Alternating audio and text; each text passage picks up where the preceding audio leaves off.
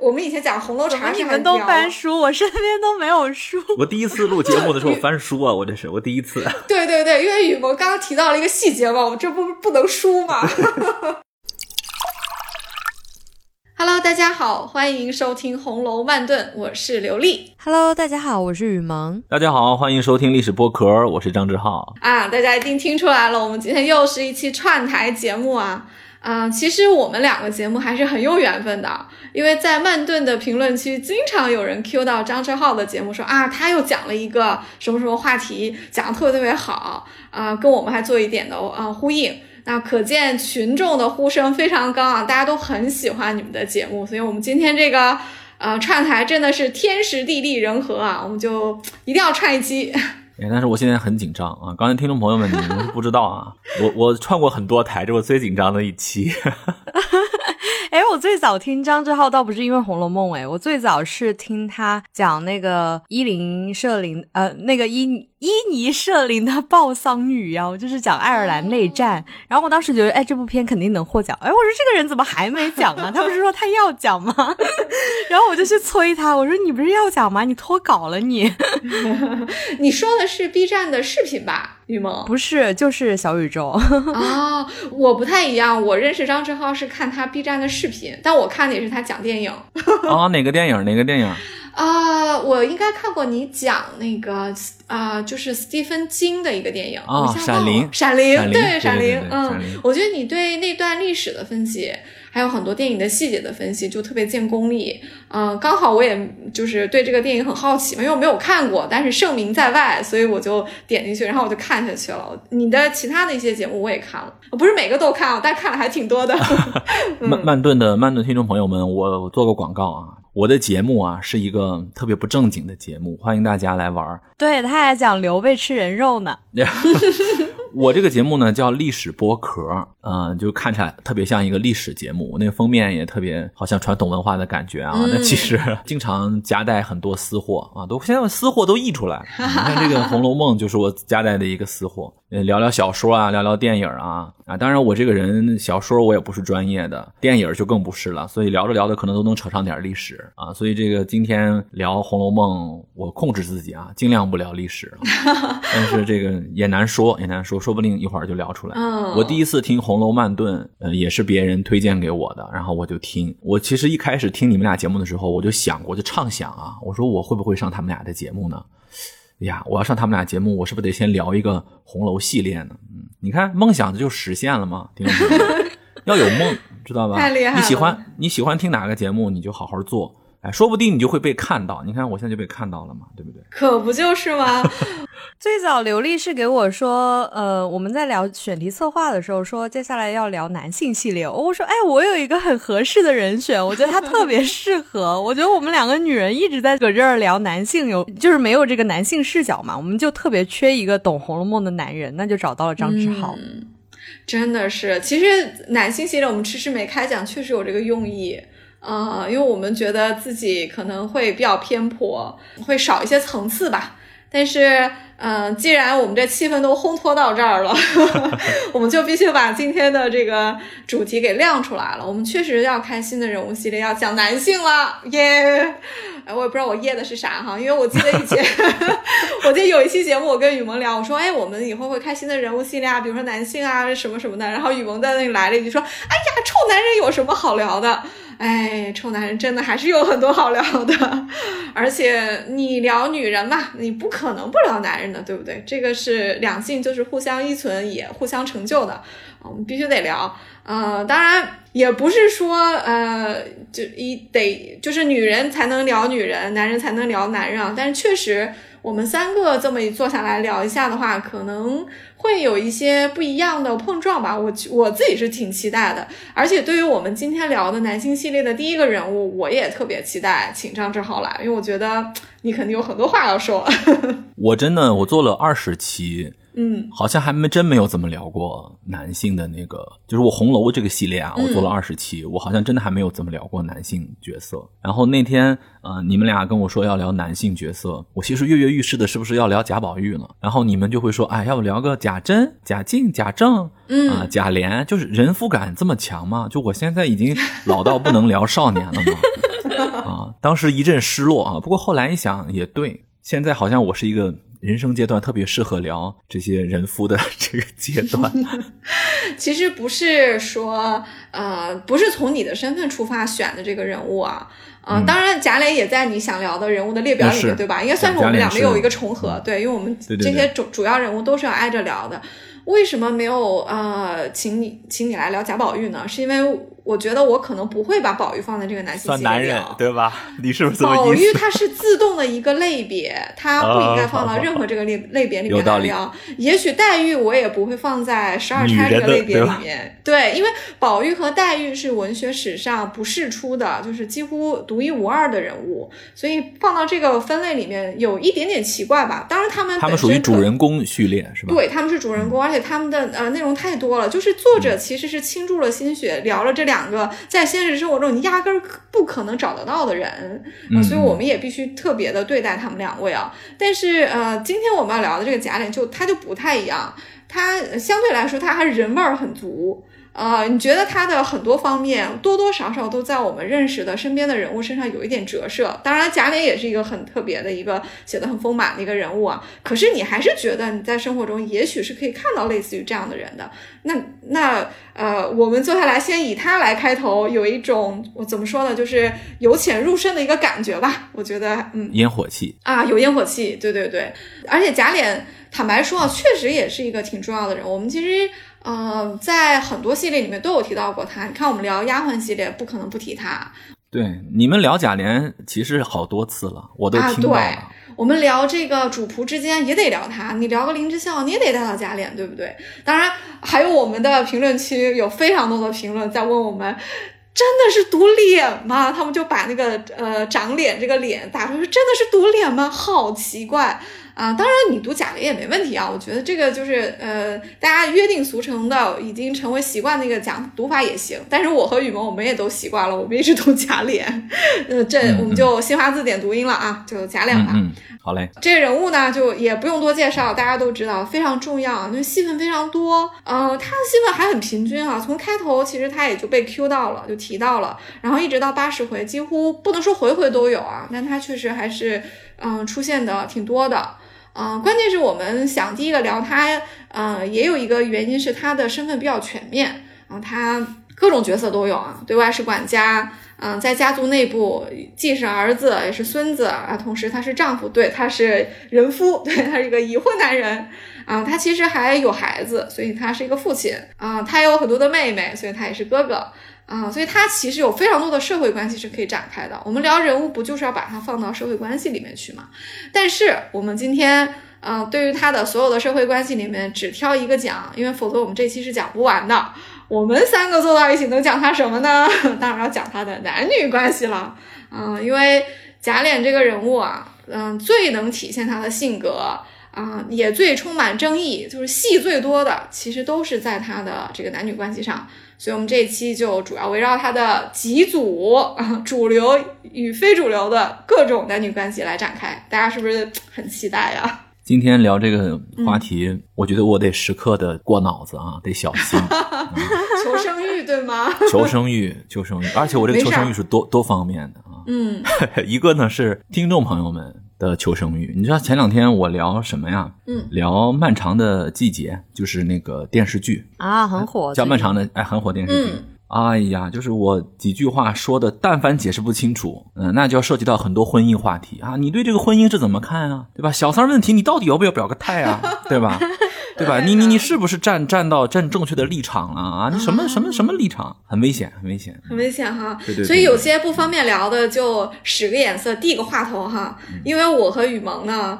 我们现在是未婚，所以呢，我们带有一种无知者无畏的这种傻气，所以但凡有些婚姻话题你觉得不好讲的，没事儿，让我俩讲，反正我俩讲错了也 我也也是有立足点的，对我们豁出去了，我们不懂豁出去了，怕。什么呢？对对对，怕什么？是的而且这个假脸啊，有一个特点是观感这个事儿必须得说，就是在所有《红楼梦》的人物的形象当中，八七版《红楼梦》当中的演员的颜值确实给这个贾琏的人物角色烙上了深深的烙印，真是这样，他可太帅了。对，这个确实是。我记得我看过 B 站上有好多关于八七版红楼的一些呃剪辑和鬼畜视频啊，就是李二爷一出场的时候，那个弹幕齐刷刷的都是三观跟着五官走，嗯，就因为长太帅，没有办法，就哪怕这个镜头明明指的是贾琏做错事被批评，对吧？大家知道说的错事是什么，我们一会儿会展开讲。但是大家一看他那个委屈的样儿，觉得嗯，还是三观跟着五官走。哎，李二爷好帅啊，就立刻跑题了。没办法，嗯。我想到一个事儿啊，我这突然想起来一个事儿，在古希腊的时候有一个特别著名的案子，就是说有一个特别漂亮的女祭司吧，当然这个身份有人有争议，有可能她是一个呃，就是行为不检点的人。不过那个时候古希腊女祭司确实行为有的时候也也不是很检点啊，这个不冲突。反正有一个女性她在神庙里面做了一些不太好的事情，被人指控为啊、就是不敬神灵，就是她在整个那个古希腊的法庭上就已经被人指控成一个特别按照我们今天讲的话，就冲犯主流价值观的一个人，就是你这个人怎么能做这样的事情啊？你怎么能触犯神灵？你怎么点心里都打不进啊？就反正特别不好。但是当辩护律师一边说着你们忍心让这位阿弗洛狄特的弟子香消玉殒吗？一边扯下他的身上的衣衫的时候，当他美丽的容颜跟身体暴露在那些陪审员、那些老流氓的眼中的时候啊，就是大家都觉得你说的太好了，我们不能这样做。这个女子就被就被当庭释放啊。哇，你这个让我想起了那个电影《香水》的最后一幕啊！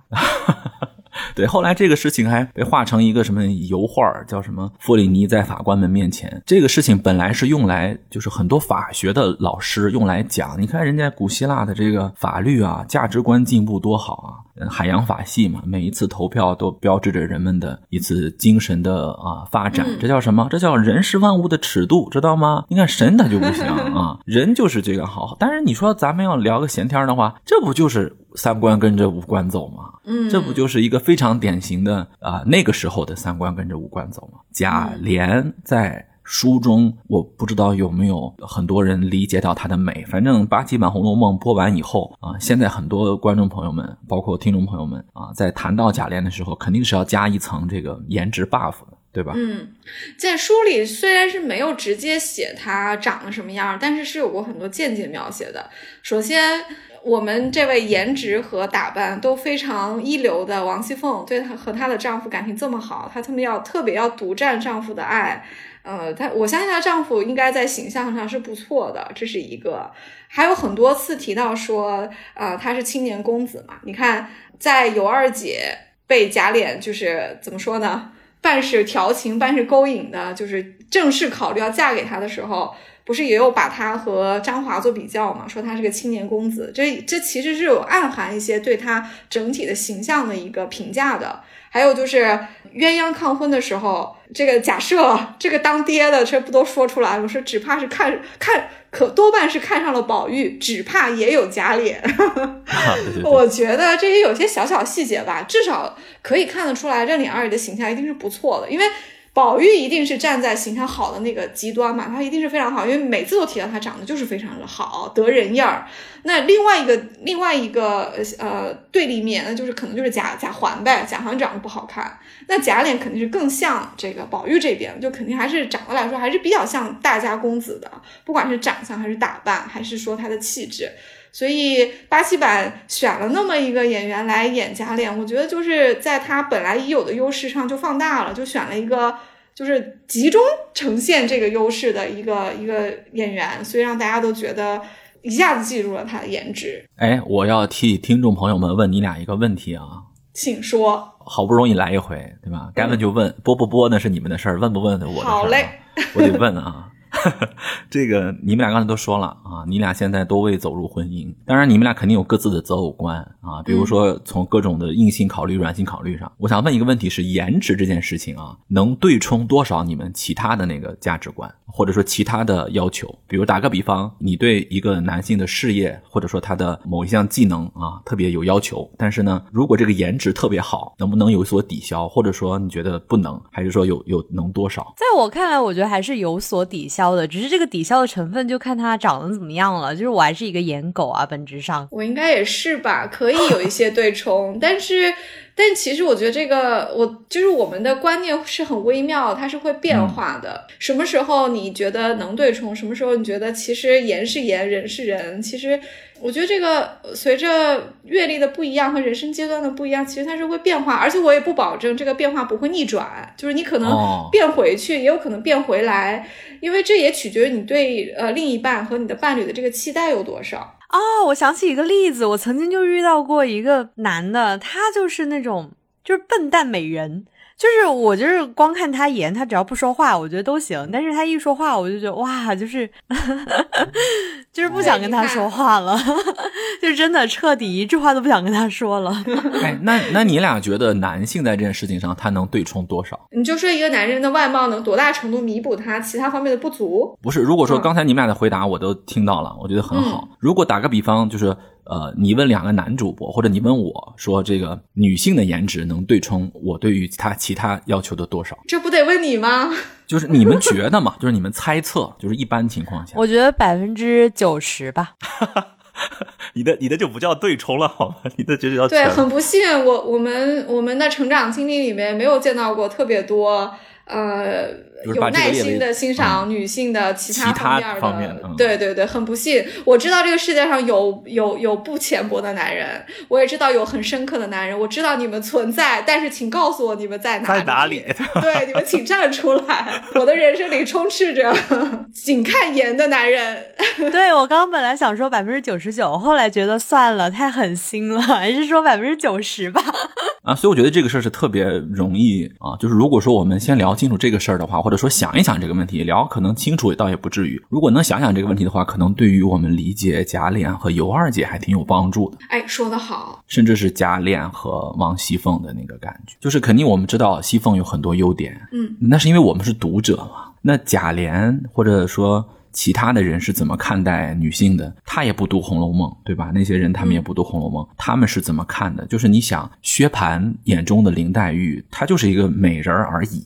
嗯。他也不知道你你干了什么，你写了什么诗，你你你什么样的品格是都不懂。但是我在我眼中，那你就是一个美人儿，你和我看到的其他美人也没有什么太大区别。哎，黛玉还不太一样呢。我觉得薛蟠还是注到注意到了黛玉的气质的，风流婉转，苏道在那里。哦，我觉得没有这一点，我还是蛮同意张志浩的。毕竟情人眼里出西施嘛，在宝玉眼里，那黛玉肯定是特别的呀。但是在普通的男人眼中，黛玉就是。一个很普通的女人，或者是说就是一个美人般的角色存在，而且文中的描写也是薛蟠对于黛玉表面的一个打扮啊，或者说一个气质的一个视角嘛，也没有说很内里的。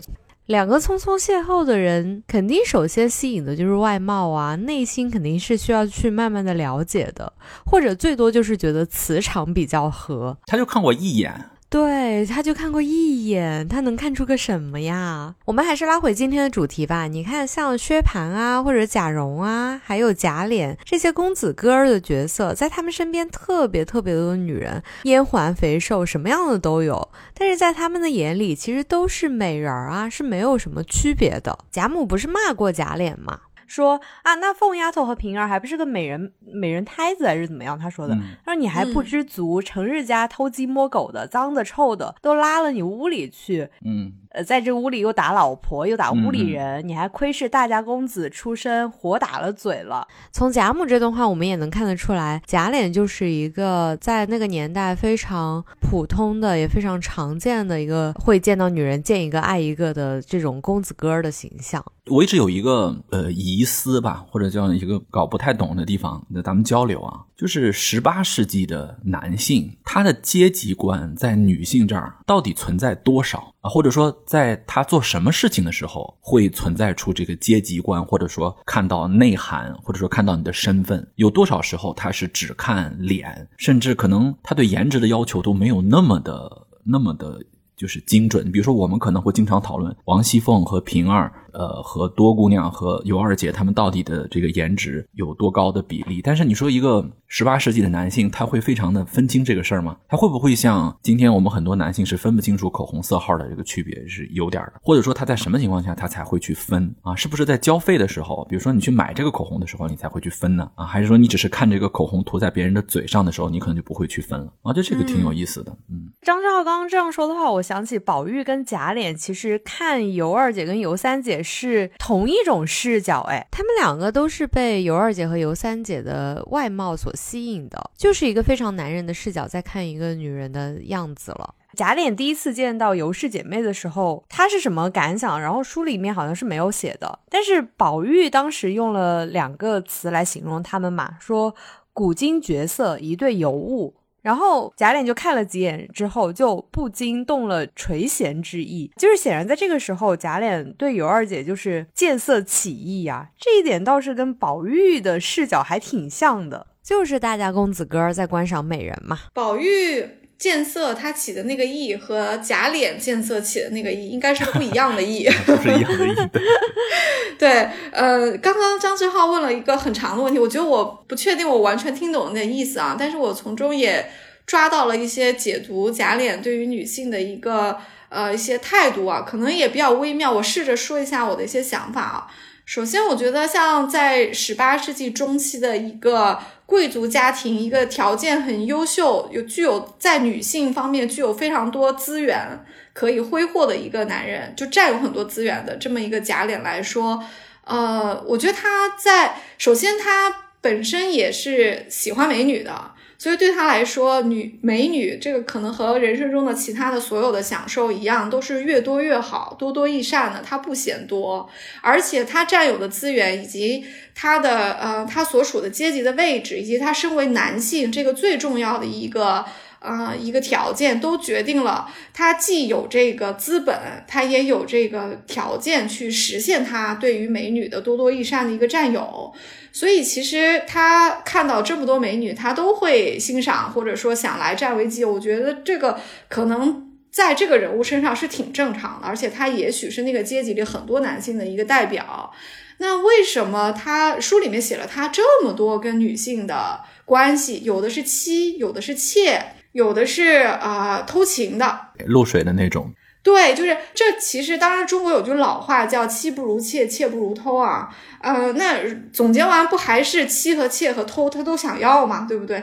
所以，对于贾琏来说，就他首先他多多益善，呃，都想要；其次，他身处这个阶级里面，他受的教育和他这个伦理的礼法对他的经营。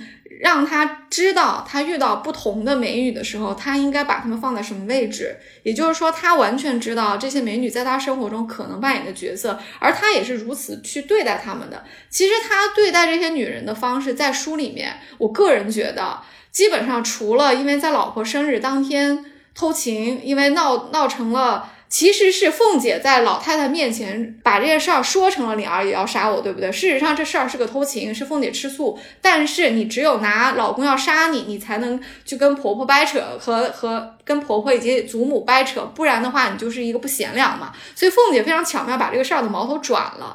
除了这一件事情，让贾琏的男女关系在。长辈面前算是丢了人，算是被批评了。其他他所有的男女关系，要么没有爆出来，要么爆出来也是被轻描淡写的。这也说明，其实他这么一个占有这样多资源的人，他在他的身份里面，对于这么多的女性做出了这么多的行为，其实，在在他的这个社会里面、阶级里面、家族里面，其实是是不被认为有问题的，大体上都是接受的。所以，我觉得这也是这个人物身上一个。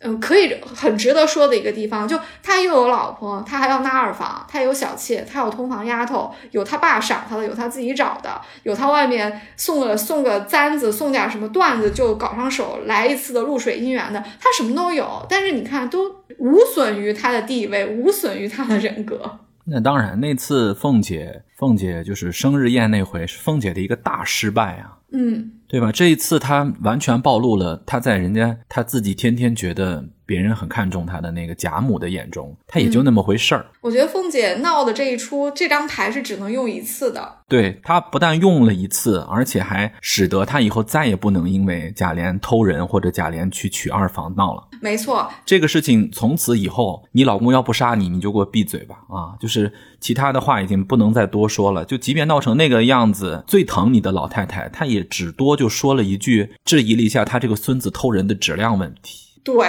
对对，你也就是偷了一个我们看不太上的人。至于你是的，就从来没有说你不该偷人，对对，喝酒打老婆这个事儿啊，也就是说你们小两口闹一闹，对啊，就是凤姐这张牌是完全啊，她可能也是喝多了。我觉得凤姐 其实心里面清楚，她是不应该直接去直面这个问题的。啊，这个精明如凤姐者，他应该也知道，嗯，他可能真的去跟人家连二爷刚是刚不过的，可能那天也确实是自己太高光了，哈 哈这老太太给她有有。对捧她太高，然后自己再加上喝了有点这个喝了点酒，一下把这个事情忘了啊，而且从此以后就有了刚才你说的那些，别人给他贾琏就可以要了，然后贾琏出去娶凤姐，就算他想发狠，他也只能曲线救国了，他已经丧失了那个闹的那个资格。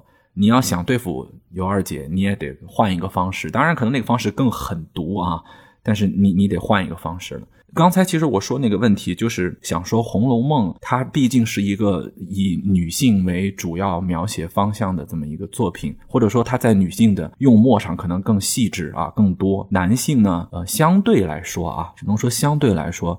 可能不是那么的细致，当然已经比很多中国古代的古典文学细致多了啊！很多中国古代文学甚至都不屑于描写任何一个人的心理活动。我看过很多那个古典文学，就几乎一点心里怎么想的都不说，它就是一个一个情节的推进。《红楼梦》里面我测算着已经算是写心理活动较多的内容了，但即便是这样，贾琏是怎么想的，或者说他对于女性这个态度，也只能我们去猜。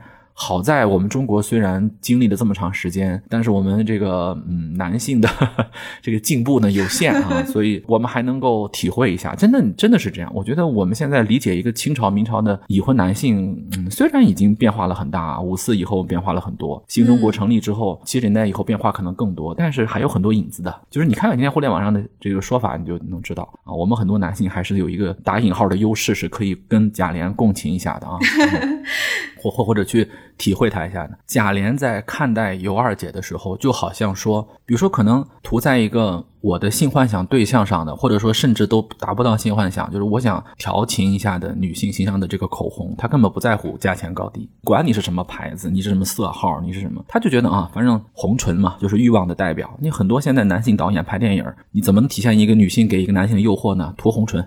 啊，只要把那个口红涂的够红，它就是一个欲望的符号了。只要把达利的红唇沙发搬上去就是了。对，他就是这样了。就就我们就是这样。但是你说什么时候他要动一下脑子呢？这个我觉得是尤二姐很特殊的一个地方，是说啊，我要买一下这个口红送人了，或者说我要去负担一些我的这个呃。价值，不管是时间成本价值，还是我的心力的这个价值，还是我可能会到来的一些风险。那尤二姐是第一个，终归贾琏他是偷取的尤二姐，是偷取，他后面把尤二姐带进去是呃凤姐带进去的，但是他起码还是想走一个取的流程。而且其实贾琏他做过很多的一个就是比较漫长的心理活动斗争。你看他跟其他的人，我们一会儿可能会聊到，他跟其他的人偷情的时候，我们也不知道他怎么想了，他就搞在一起了，是吧？别人一弄过来就行了。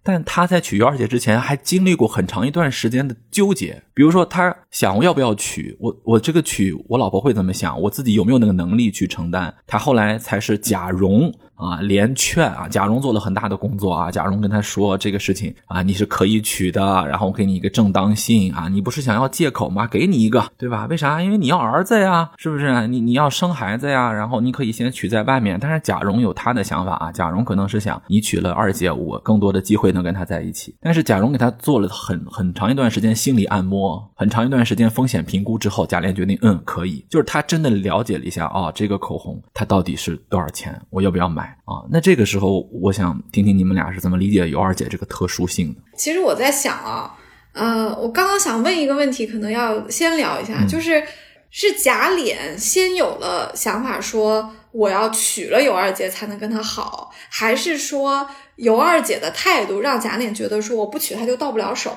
哎。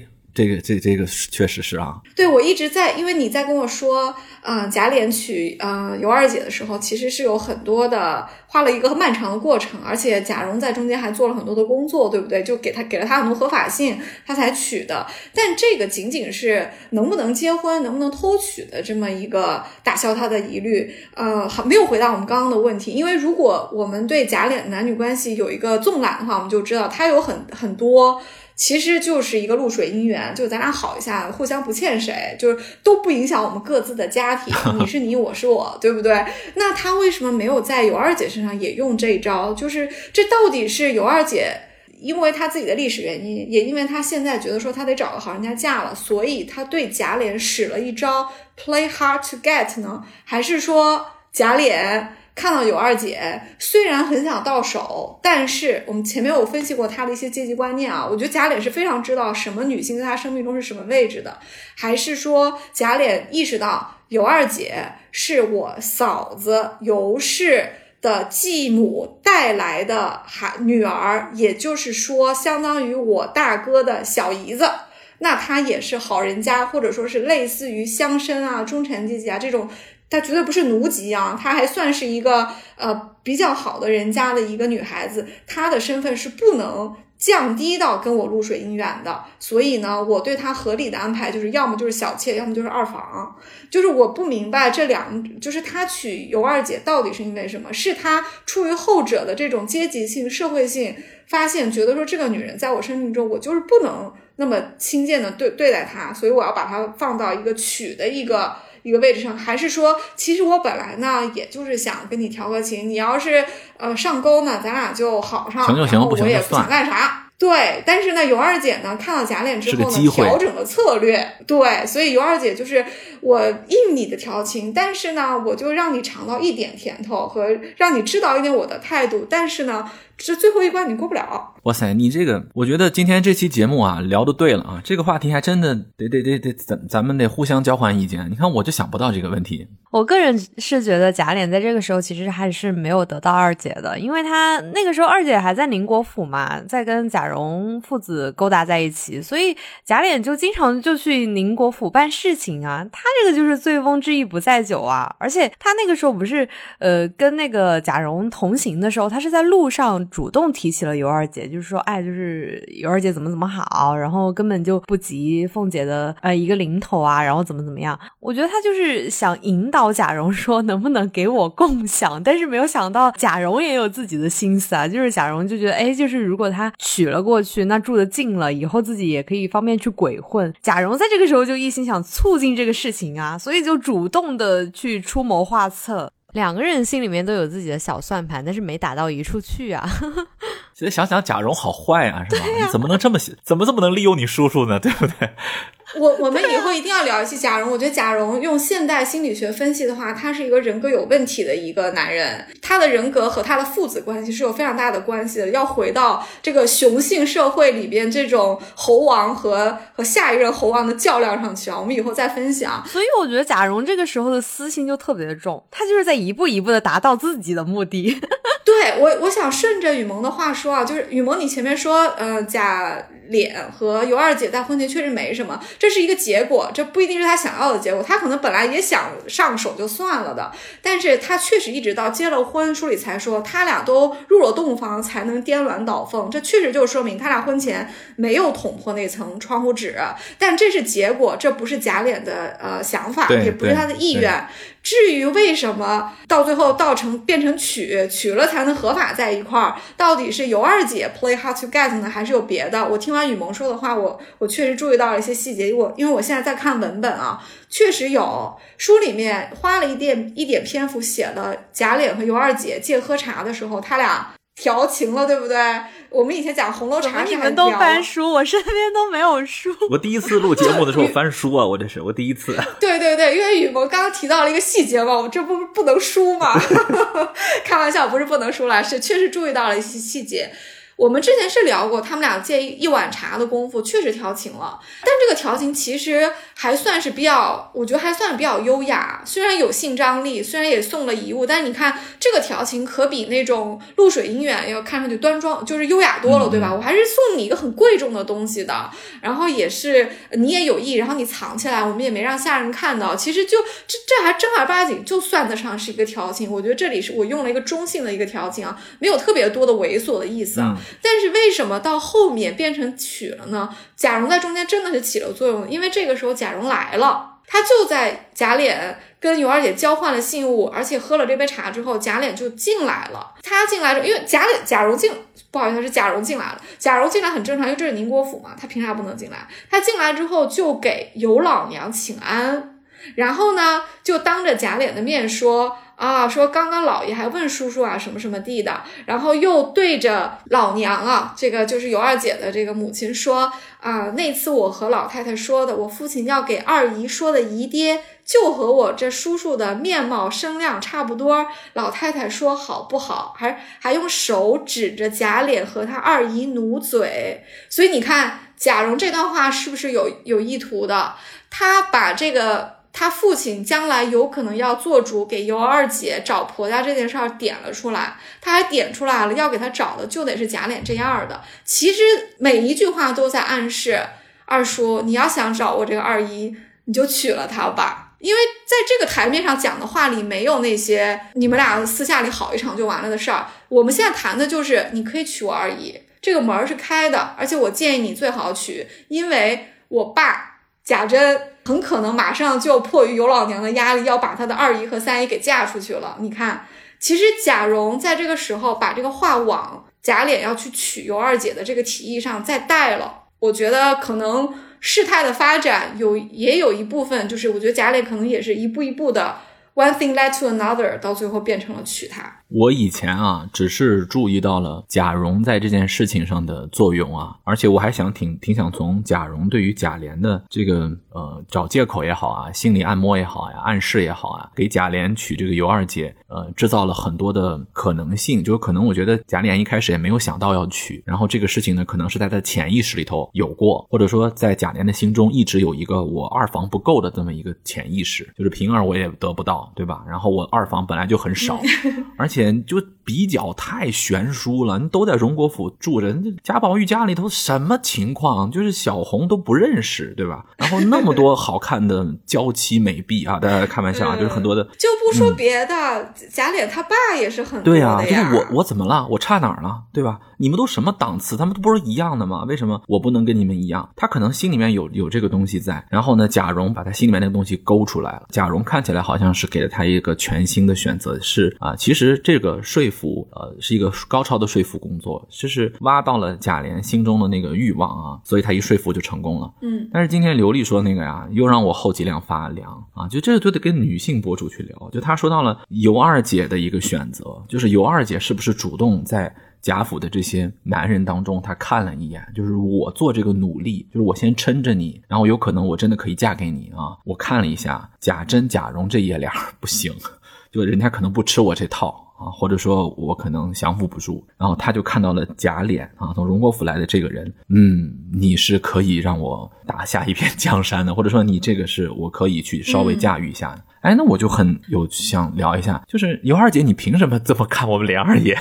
就是你是从哪儿看出来连二爷有这种可能性的啊？就是贾琏确实是一个十分复杂的人物，他有他那些让人恨得牙根痒痒的地方，但他也确实没有说变成一个极端人物，就是。一个纸片人，我觉得贾珍呐、贾静啊，他在某一些方面就会变成一个呃极端性的人物，就是他可能在情节上往那个极端的方向去塑造了。但是贾琏呢，他就是可能在那个摇摆过程当中，经常说贾琏是一个中间值，可能就这种感觉啊。而呃，敏锐如尤二姐者啊，可能越南也也不能说无数吧，反正起码有过这样经历的尤二姐，她就捕捉到了。尤二姐看贾琏可能是《红楼梦》当中看的比较准的一个人，对吧？所以她也有做了一份努力。才使得这次啊额外的娶二房这件事情得以成功。那我觉得这个描写就比普通的一个偷情和普通的一个偷取要立体丰富的许多。是的，就是即便我们经常，我们今天想，经常我们在聊什么呃正史啊、小三儿啊、什么婚外情的时候，我们可能习惯性的带入一种我们的叙事环境。但其实如果真的应对在每一个具体的事情上，那每一个偷情都不一样。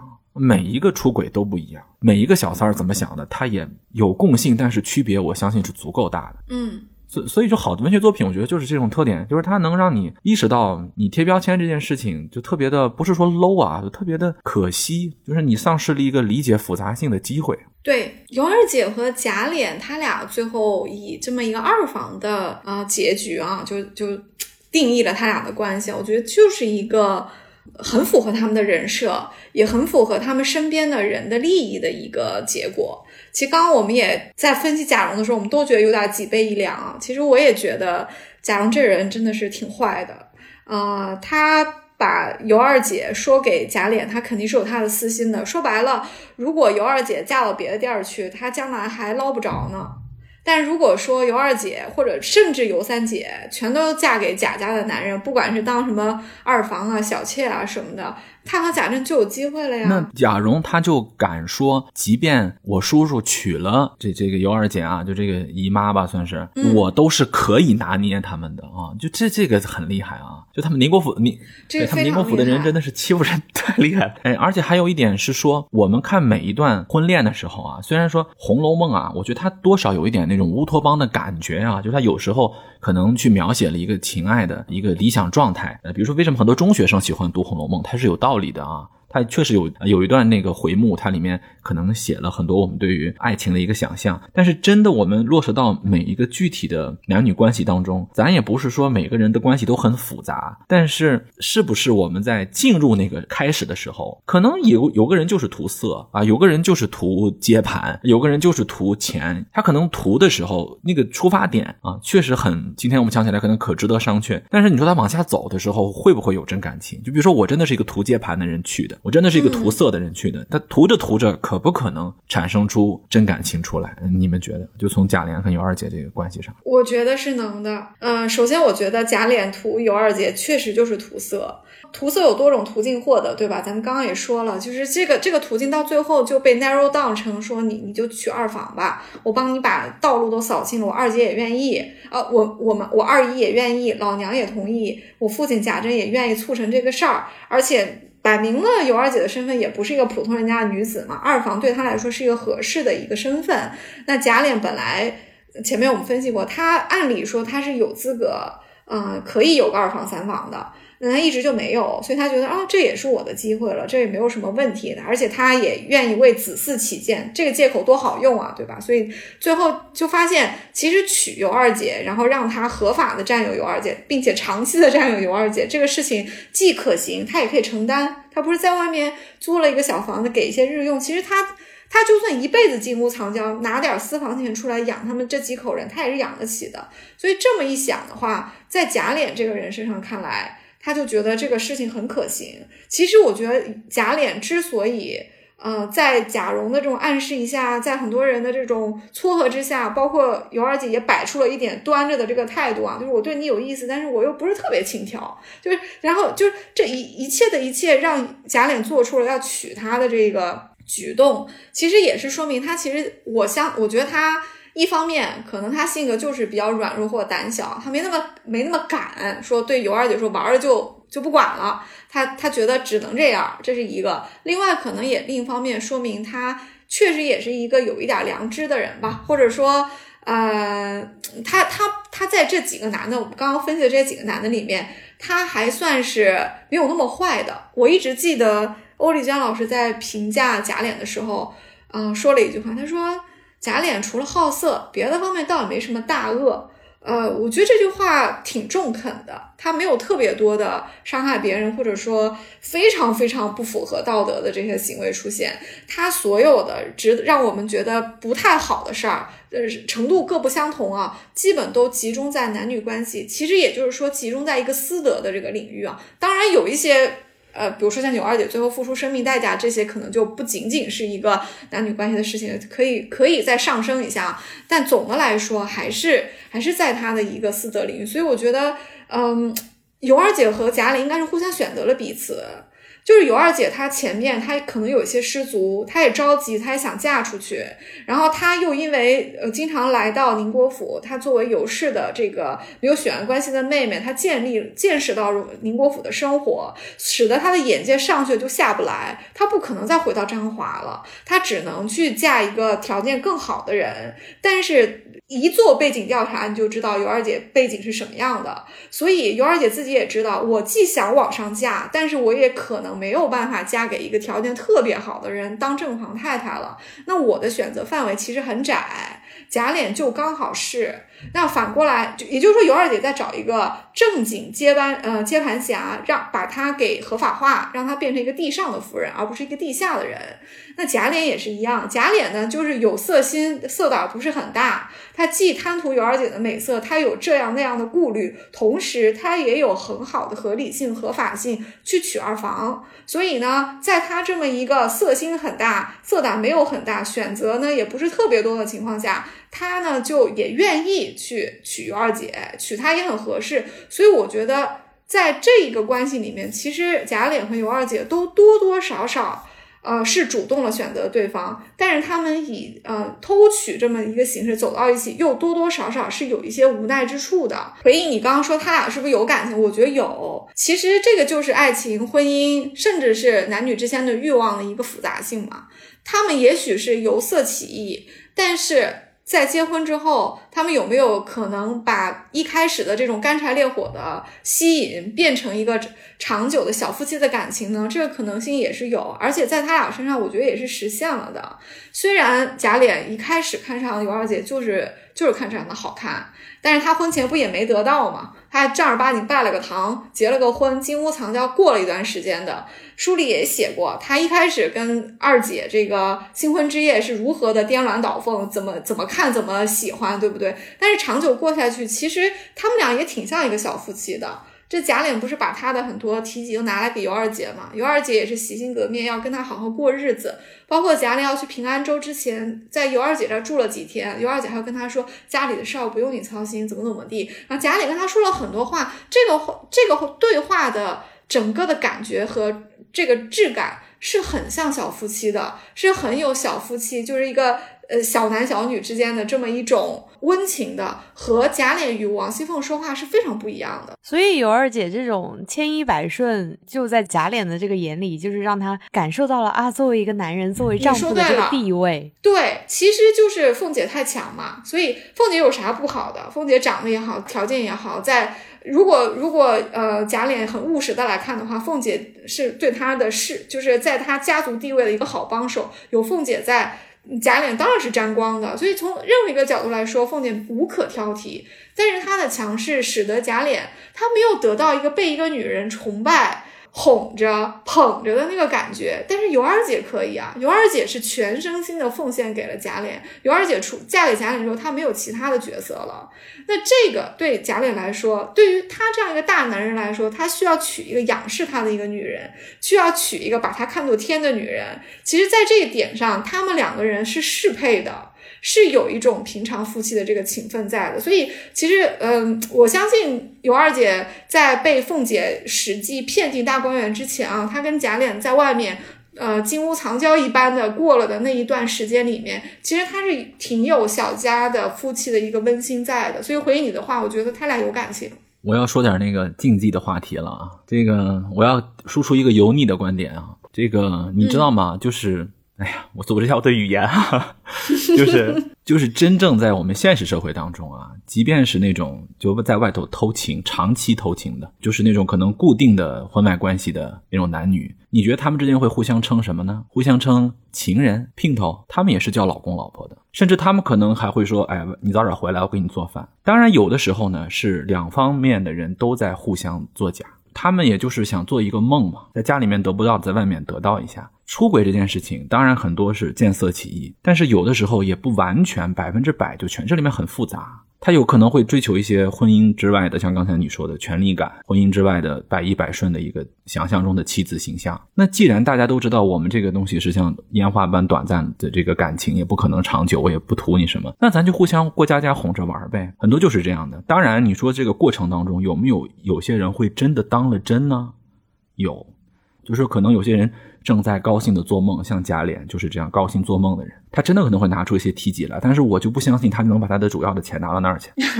他向鸳鸯借的钱，那肯定一点都拿不过去，但是他就会形成这么一个感觉，我也给你买点钱，我甚至往往咱们俩的那个外宅里头，可能还买点什么床上三件套用品呢啊，说不定还买点餐具呢啊，就像过过日子一样。嗯，这是真的，很多人就是这样。但是有的时候，可能有一个人觉得过得真有感情了，他就会提出来，哎，就是咱也别互相演了。咱们可不可能会有发展呢？哎，这个时候可能两个人的关系就会出现一些问题。我我说一个文本细读的地方啊，就是在尤二姐有一次问问她的那个算老公吧，啊，就是就就算老公吧，贾琏就问他说：“我虽标致，却无品行，看来到底是标致的不好。”贾琏忙问：“这话如何说？我却不解。”大家觉得这个解还是不解？他们俩可能过家家过得惯了。啊，也就这么下去了，就刚才喊就两两个小夫妻一样。但其实尤二姐这个时候，我觉得是动了真情了。她说：“哎，就别装了，对吧？你也不要拿我当傻子看，我们啥不知道啊？我们都做了两个月夫妻了。”啊，就是说我们这日子也过了一段了，我也不傻，你也不傻，对吧？而且我已经说，我就是你你的人了，生死都是你的鬼了，你也别打算把我抛出去了。我们做了夫妻，我是要靠你一辈子的。那我要靠你一辈子，我就想把自己真实的一面展现出来，我不想在那装了。他可能会真的时候觉得，是不是以后你老婆死了，我能不能扶正啊？或者说，哪怕你老婆不死，我能不能去做一个啊，做一个姨娘？这个时候我就在想啊，贾琏这个时候他是怎么想的？他有没有真的想？说有一天把尤二姐扶正，或者说他有没有真的想把她啊接回来住？这个关系他到底想维持多久？贾琏说：“你且放心，我不是拈酸吃醋之辈。”这个话就已经说清楚了。什么叫拈酸吃醋之辈？就是我不吃尤二姐的醋。那什么叫吃尤二姐的醋啊？就是你跟别的男人，那就谁啊？贾珍呗，贾蓉呗，对吧？起码是贾珍吧？贾琏说了，那既然你不装，我也不装了。但是他这个话说的是真话假话，咱不知道。他是不是个拈酸吃醋之辈，我也不知道。前世我已尽知，他在尽知尤二姐之前的那个过往以后啊，我偏向于理解啊，我不能说百分之百认为，但是我偏向于理解，尤二姐在嫁给贾琏之前，应该是已经跟贾珍发生过实质性关系的啊，啊，实质性关系，所以。作为一个一般的啊，十八世纪 男性贵族，他到底是说你只要跟我办夫妻，咱俩办家家酒，你把我当成天，咱俩过日子，你叫我一声老公，我叫老老婆，这么过啊，就这么一段时间，反正我现在沉醉其中还行，还是说我真的动过，把你的身份跟我有强连接的？这么一个想法。刚才我们虽然讲贾蓉有点欺负人了，你要怎么怎么干，但是我也不觉得贾琏就傻到那个程度。就是你们这父子干的事情，在尤二姐和尤三姐上干的事情，我多少也是知道的。那外人可能也知道。那那以后我要娶了她，如果她真的一直在我身边放着，那别人怎么看我，对吧？我我应该怎么面对你俩？这个贾琏有没有想好？因为贾珍他无所谓，贾珍那种人，嘿，他连秦可卿都下得去手，他有啥想法呀，对吧？嗯，他无所谓，他不要你们能活得出去，我能。活得出去吗？就是荣国府还是有底线的，我是觉得。我始终认为贾琏对尤二姐是没有感情的，因为他从一开始就不是真心的要娶尤二姐啊，他也是就着贾蓉的那个小算盘赶鸭子上架娶的尤二姐。而且看他后期见一个爱一个的表现，早就把尤二姐抛诸脑后了，也没有多爱尤二姐啊，反倒是尤二姐动了真心。哎，嗯。我觉得尤二姐有，但是尤二姐可能过着过着有了。尤二姐一开始咱不好说，可能过着过着真有了。是的，但是我觉得贾琏啊，他不是说对尤二姐没感情，我觉得他就算我说出我的观点啊，我觉得贾琏是一个非常典型的，就是我们普通老百姓经常看到的那种贵族家庭的，也不算有点钱的那种男性。他别看他长得二十七八岁了，他的那个心智有的时候真的特别想回到小孩的状态。他就是一个尤二姐哄着他玩，他就觉得这个可以，因为家里面那个人不哄着他玩，家里面那个人老老让他直面惨淡的人生，老提醒他真实的婚姻没你想的那么简单啊，真实的就是过日子，对吧？但是他就想过一个那样的东西，所以他也不想醒来。就是你说他巨婴也好，说他什么也好，可能尤二姐永远也等不到他去到那个位置上的一天。即便王熙凤死了，即便啊贾琏没有人管他了，我觉得可能尤二姐也会被贾琏舍弃。是啊，哎，好残忍的事实啊！你看后面贾琏得到了秋桐之后，书里面写他为秋桐是命嘛，秋桐都那样欺负尤二姐了，贾琏就跟瞎了一样在那儿充耳不闻，他就是任由秋桐去欺负尤二姐啊，就装作看不见啊。而且他自己也是对尤二姐一副爱答不理的状态啊，见了秋桐，恐怕早就忘了谁是尤二姐了吧。直到尤二姐有了身孕以后，大概是三个月的那个样子，贾琏才去看了她一次。贾琏那个时候才开始积极的给尤二姐请大夫，这啊那的。当时那个蒙古大夫只用了一剂药，就让尤二姐胎落了。贾琏那个时候很着急哦，我觉得那个时候贾琏的着急不是为尤二姐着急，是为孩子，他为了那个儿子而着急。而且贾琏在那个时候晚上他又撇下尤二姐，就是转眼就往秋桐房里去了呀。我靠！我看到这里我真的气死了。什么怀孕，什么小产，男人根本就不会在意的，他在意的只会是他这个儿子。就是你生下来也就算了，你不生下来，他转眼就把你忘了。确实是挺气的。回应一下志浩你的话啊，就是可能日子过着过着，尤二姐用的情可能是比贾琏多的，我同意。嗯，贾琏是不是呃从从始至终就没打算把尤二姐接进去？他只想在外面就这么混着呢？我不能有一个明确的答案。我始终觉得好像他在回避做这个决定。小孩嘛，啊，对吧？因为。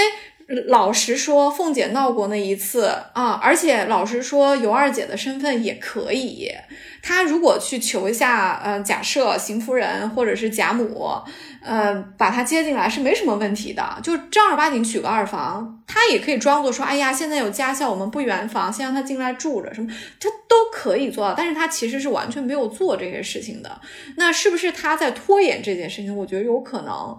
那他是拖是想拖一辈子呢？就是没想好，我觉得。对，我觉得他没想好，因为其实对他来说，钱不是特别大的问题，因为他每个月给呃尤氏母女的这个家用也没有那么多，她是可以从她的一些零花钱，还有她不管账嘛，她经常就这么弄一点出来。其实她是。金钱上没有问题，他哪怕一辈子养这个女的，几个月以后他没有兴趣，他不去了，他每个月继续给供给，他也是供得起的。所以这件事情不是他要不要把尤二姐带进去的一个关键原因啊。那他到底有没有这个打算呢？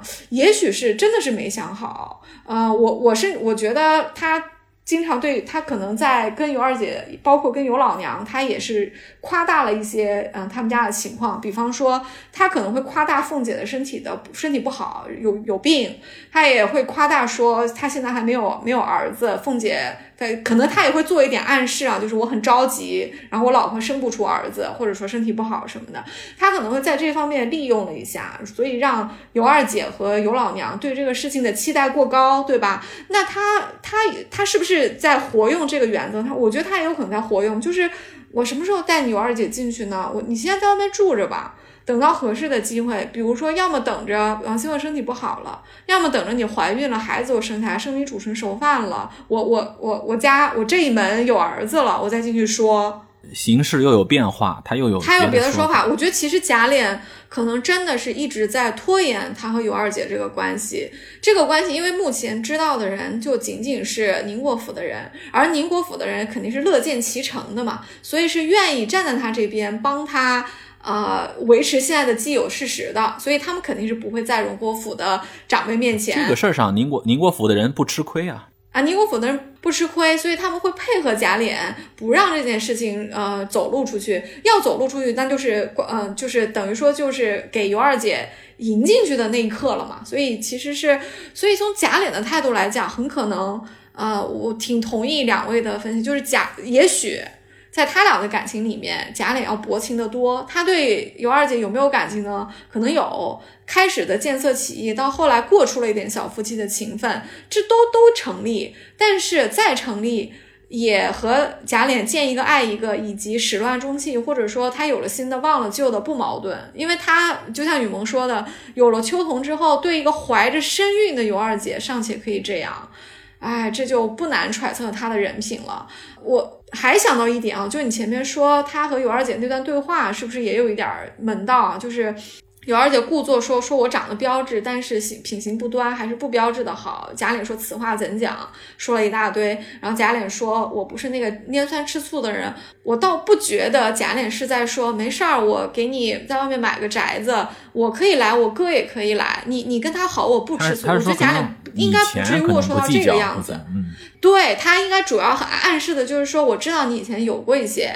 但是你现在跟我结婚了，我们俩就是至少你对我是独一的嘛，对吧？那我对你的过去呢，我既往不咎，就是这方面你就你不用你不用担心，他应该是从这个角度去宽慰尤二姐吧。但我刚才啊，不知道为什么我这个呃听到嗯雨萌讲贾琏看望完了尤二姐回秋桐房间，然后他对尤二姐的这个怀孕之后也不太照顾。最后打下一个男胎才在那里哭，我在想，我也阴暗一下行不行？就是。你你觉得这个贾琏有没有过丝丝的瞬间，他也怀疑这孩子不是他的？我觉得不大可能，因为那个时候他已经把他娶进内宅了。他无论是偷取的放在后院，还是他放在就是我跟你讲一定有，我跟你讲一定有，这这这就这就是帝王嘛。我觉得有，就《甄嬛传》嘛，就是你你这个东西怎么说呢？就是这个中国古代他帝王那个社会，就是我们老百姓想象那个帝王社会啊。你说人家真的帝王和自己的妃子是不是那样？其实另一回事儿。但是我们想象的那个帝王与妃子的关系，其实就是大红灯笼高高挂里头那种关系，就是每一个小家庭，它都是一个帝王关系。每一个男人，不管他再穷再矬，他就是个帝王，他是个帝王权力思考模式。甚至对于自己孩子的那个哭也好，想也好，他也是帝王方式去想的，就是他一定会想这个孩子是不是我的，哪怕这个孩子没有太多的可能不是他的，他也会往那方面去想一下。或者说，一旦啊，真的吗？一定会的。而且这个事情一定是什么呢？就是说啊，就算前面有百分之百，我觉得这个。孩子是我的，我都是他，我这个老婆天天就在我眼前啊。只要以后有那么一个一个人给他一个足够他怀疑的点，说你老婆在某一个小时你没看到她啊，那个小时可能会发生很多事儿啊，他就会想。这就是帝王思维，因为他认为这个东西太重要了。而且我我刚才去表达的时候，我想补充一下啊，就我经常说贾琏可能就是没想好，因为在那个社会，男的就不用想好。对，就是始乱终弃这件事情啊，他有时候可能看起来是个狠心，我倒觉得他就是个儿童状态。就是那个巨婴这件事情啊，他不是说一个人，他是整个那个社会，他就是那么一个情况。前现代化社会当中的男性思维就是我不需要负担太多责任，因为那个责任他最后怎么结算也结算不在我这儿，我不用想那么清楚。所以我就可以始乱呢，然后我就可以中气啊。然后你像那个尤二姐，贾琏和贾珍他们的最大区别是，他还是有他一个就是所谓自我认同，觉得我还是我是个自己觉得自己是个正经人啊，或者自己觉得自己是一个 起码让让别人想看起来我是个正经人吧。那我可能想走走我的流程。或者说，我觉得我还是有这个魅力，可以过过我的那个日子。或者说，他享受的是那种啊，尤二姐把我当天能跟我聊天那种。我觉得人家贾珍就不享受这个。我觉得人家贾珍啊、贾蓉那种人，人家就 没有这个要求，哎，人家就无所谓。但是贾琏他可能是需要这种东西，但是他也没有必要把这个事情想的那么复杂。只要后面有那么一个机会，说可以抛掉尤尤尤二姐了，或者是抛掉尤二姐的时候，有一个别的尤三、尤四、尤五、六、尤七八姐，他。脑子里面就可能觉得这是一个不玩的玩具，扔就扔了。他有时候可能也会想一想，想想就想想，可能还写两首酸诗，说：“哎呀，当年我们十七岁的时候多么多么好。”十七岁那年的雨季。哎，对你问他真的能为这个事情付出多少吗？他，你是一个成年人的责任去想吗？他可能也不是，就是那个时候女性，你必须得想得很清楚，你的每一个决定都想得很清楚才行啊。那你不不不太需要。哇，你这么说，我忽然觉得贾琏这一点倒是跟宝玉还挺像的，就是他还还挺容易被这种耳旁风吹动他的那个思绪的。嗯，宝玉是一个，因为作者呢给他设定了一个人物，咱们现在叫什么人物弧光，就是强行让宝玉有一个那种成长嘛，就是。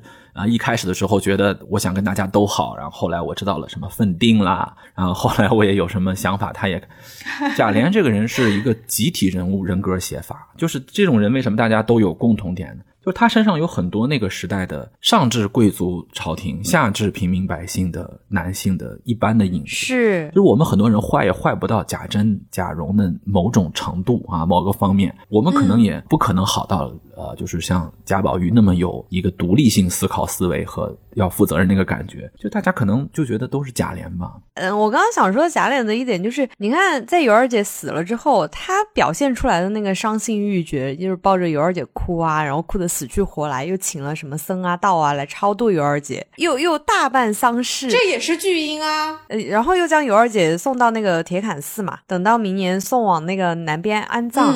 哎，是南边吗？我身边没有书，我也不知道。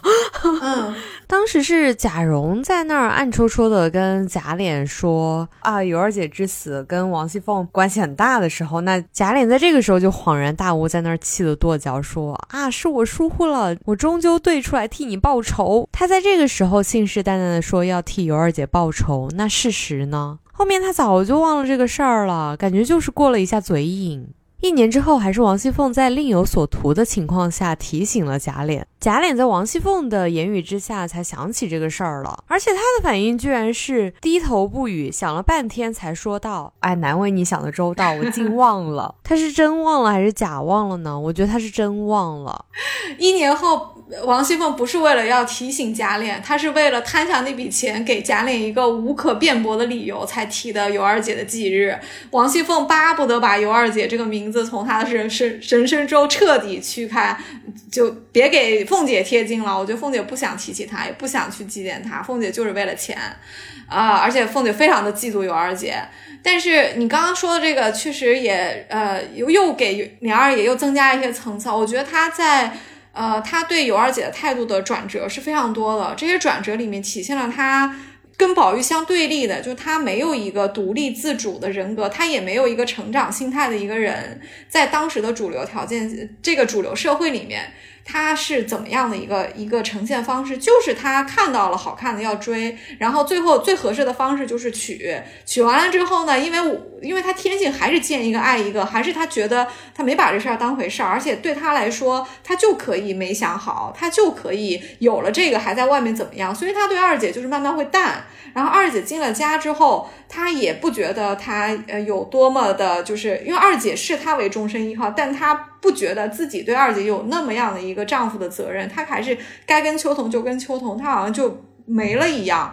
然后直到最后，这个孩子都打下来了，她可能心里面是非常的痛苦了。确实那个时候戳到她一下了，但是这个时候到底是为二姐还是为孩子，这个我们都不知道。可能一半是为儿子吧，毕竟是男孩儿，对吗？但是直到二姐死之后，她的态度又转折了。其实我觉得。尤二姐的死对贾琏的人格成长起到的作用是很小的，不像金钏和晴雯的死都促进了宝玉的成长和觉醒。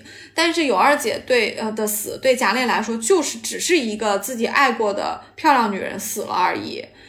当然，这个孩子，这个女人还怀过自己孩子。对吧？这孩子也没了，就也这个力度，这个痛度也就到这里为止了。他完全没有促进贾琏的成长。他对二姐之所以会抱着痛哭，然后还给他料理丧事，这里面有很大一部分，我觉得是一个内疚感作祟。咱们再回到他前面说，他有没有过一丝丝的瞬间怀疑那孩子不是他的？我跟志浩是一样，我觉得他有过，倒不是说我有证据证明，呃，林二爷怀疑尤二，林二爷怀疑尤二姐怀的不是他的孩子，书里从来没这么说。我也我不是说。他百分百的怀疑，我只是说这个可能性是不能排除的，因为他和尤二姐怎么开始的，他心里很清楚，他是什么样的人，他很清楚，尤二姐是什么样的人，他也很清楚。在这种情况下，哪怕他跟尤二姐是结了婚才到一起的，到了一起之后，尤二姐行为很端庄，但是但凡有人在。就是给了他一个怀疑的借口。但凡这个家里面贾珍能来，他就不太可能一点都怀疑不到那个事情上去。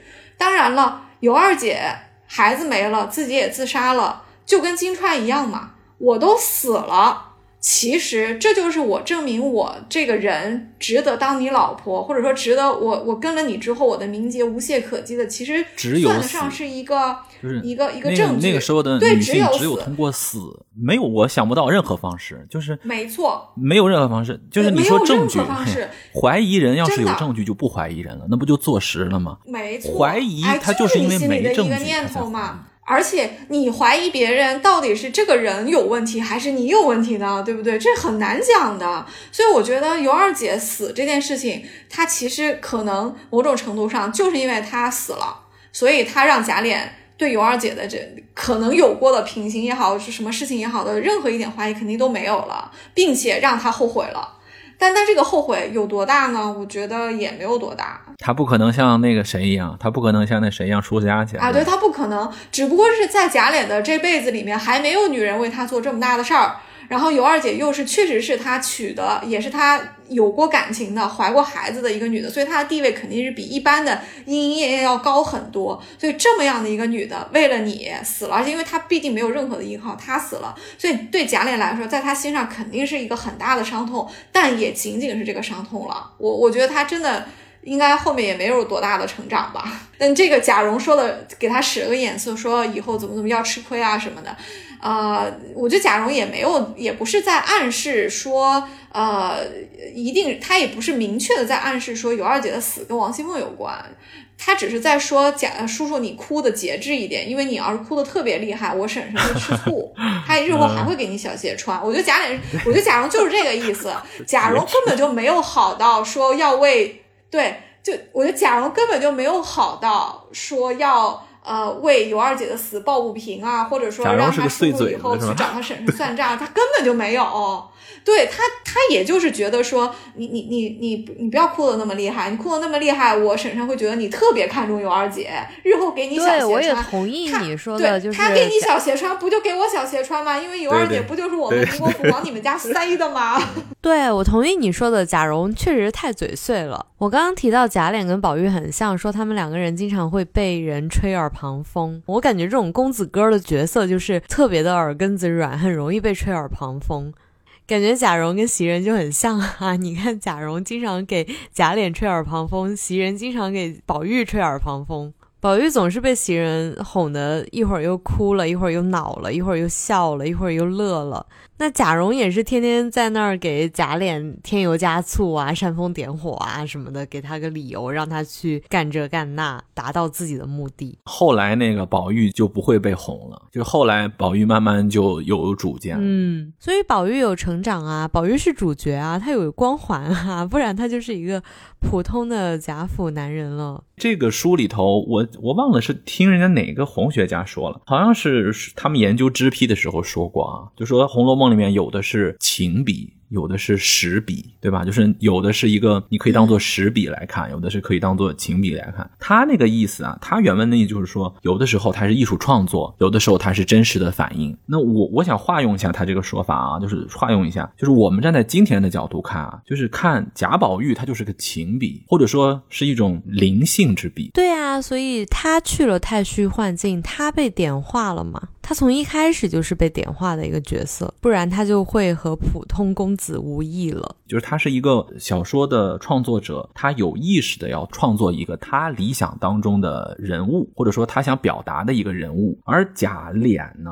他可能就是我们说我们看到的一个史笔，这个史就是真实的史，就是他好在这个人物，他不是故意要把贾琏塑造成那样，他就十八世纪的人，他就是那么思考问题的，所以我们就可以通过这个东西来看啊，十八世纪的男人，十八世纪的婚恋关系，他就是可以那么去看，他甚至有点像那个《金瓶梅》的那个感觉。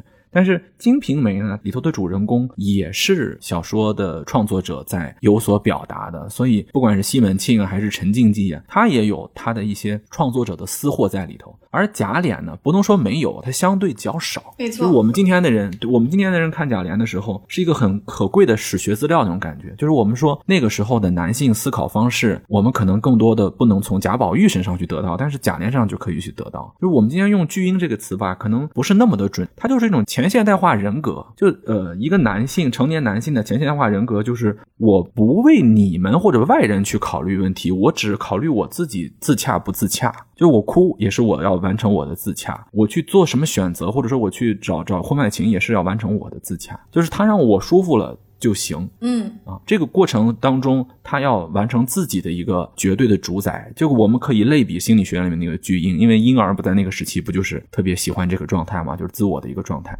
甚至他也非常享受那个人际关系的和谐啊，就是我们说小婴儿也好，哪怕是一个幼儿园的小孩，他也非常本能的不喜欢看到有人吵架呀，或者冲突啊，或者这种关系，他享受。他如果能控制，他就控制；控制不住，小孩特别聪明，他会选择啊，我会换一个方式，比如说谄媚啊，或者说方式，他会变的。小孩非常聪明的，这个过程可能在很多二十八岁、三十八岁、四十八岁的男人身上也是有的。就是我我如果说你这个老婆能被我挟制住，那就挟制了；挟制不住，挟制不住我就怂了，我也能怎么办呢？我也就退一步呗，我求个和谐。然后我怎么弥补呢？我搞个婚外恋嘛。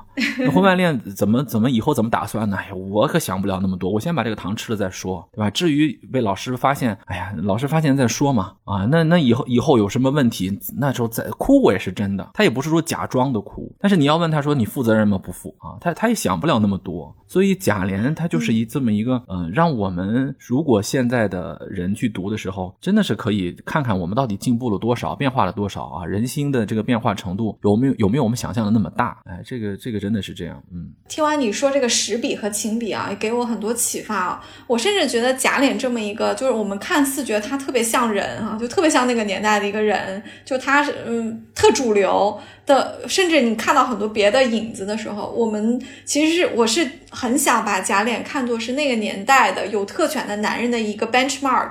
然后我这么这么说不是特别恰当，我不是说贾琏是及格线啊，他也许比及格线高点低点，所以咱们就不较真儿了啊。我是想这么说一个概念，就是说贾琏在那个年代，他是一个拥有一个身为男性对女性对情欲这个资源，他是有很多的占有的权利的这么一个人，而他他是有很多特权的一个人，无论是他的家庭财富怎么怎么样啊，都他都有特权，然后他也确实行使了这个特权，他就和那个年代大部分人一样。